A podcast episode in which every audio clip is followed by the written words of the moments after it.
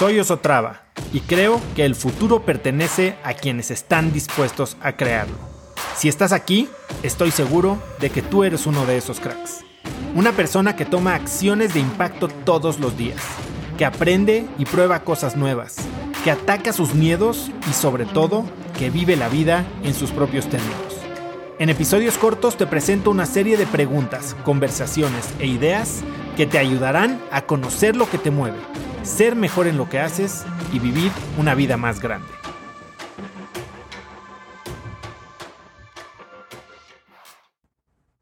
Pues las últimas semanas he estado hablando con decenas de personas, amigos, familia, emprendedores, ejecutivos, profesionistas. Y ha sido bien interesante ver conforme pasa el tiempo, se van formando dos grupos muy marcados eh, de personalidades. Hay por un lado los que han esperado a que las cosas se desenvuelvan, tomaron sus precauciones y están sumamente envueltos en tener la última noticia y la última información disponible. Y a muchos de ellos ya les empieza como que a pesar el tiempo los espacios en su casa se sienten mucho más chicos, las distancias entre ellos eh, y quien aman se sienten mucho más grandes y el panorama económico, la verdad es que pues, parece más sombrío, más oscuro cada día.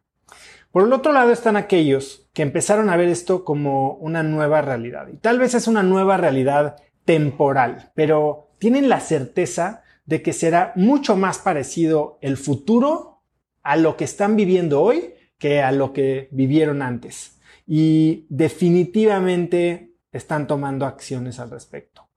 Son personas que en pocas semanas han transformado la manera en que están viendo su vida y la manera en que están sobre todo detectando oportunidades.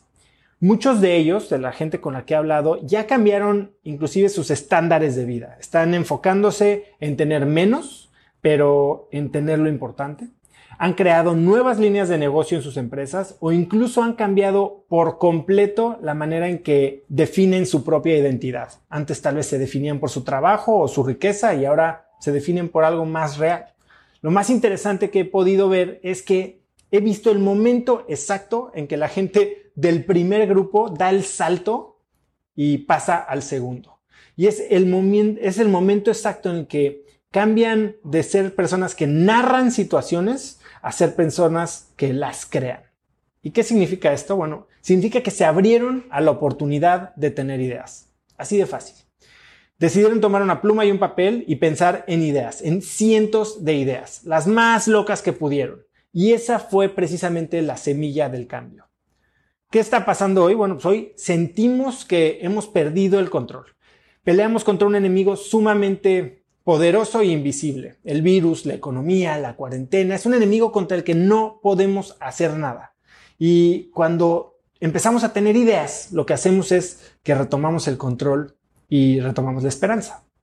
Oye, pero yo no soy creativo, no tengo ideas, mis ideas son, son imposibles. Y la verdad es que si estás respondiendo así es que no has buscado lo suficiente. Y por eso lo que quiero es invitarte a hacer esto. Define el reto que tienes, tu problema. Sé claro, defínelo bien. Trata de definirlo corto, en menos de seis palabras. Y una vez que lo tengas, toma lápiz y papel y escribe todas las ideas que puedas de cómo solucionarlo. Tu meta es escribir 100 ideas en menos de una hora. 100 eh, ideas en una hora cuando menos escribiendo, sin distracciones, sin censura. Vas a ver que las primeras ideas que escribas van a ser las normales, las de siempre, pero después algo va a hacer clic en tu cabeza. Y cuando termines, vas a conectar los puntos y tratar de leer qué es lo que te dice tu subconsciente. Vas a ver que la solución probablemente esté ahí en el papel enfrente de ti. Como bien decía John Steinbeck, las ideas son como conejos. Tienes un par, las aprendes a manejar y pronto vas a tener una docena. Así que empieza por tener ese par de ideas. Conecta conmigo en Instagram como arroba osotrava y dime qué te pareció este episodio. Mi meta es inspirar a una nueva generación de hispanos a vivir vidas más grandes. Y si me quieres ayudar a lograrla, lo mejor que puedes hacer es seguirme en Spotify y dejar una reseña en Apple Podcasts para así subir en ese ranking.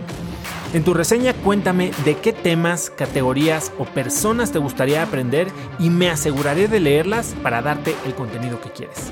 Y no olvides unirte a mi comunidad de cracks en cracksnetwork.com.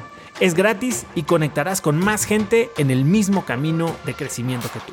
Eso es todo por hoy. Yo soy Osotrava y espero que tengas un día de cracks.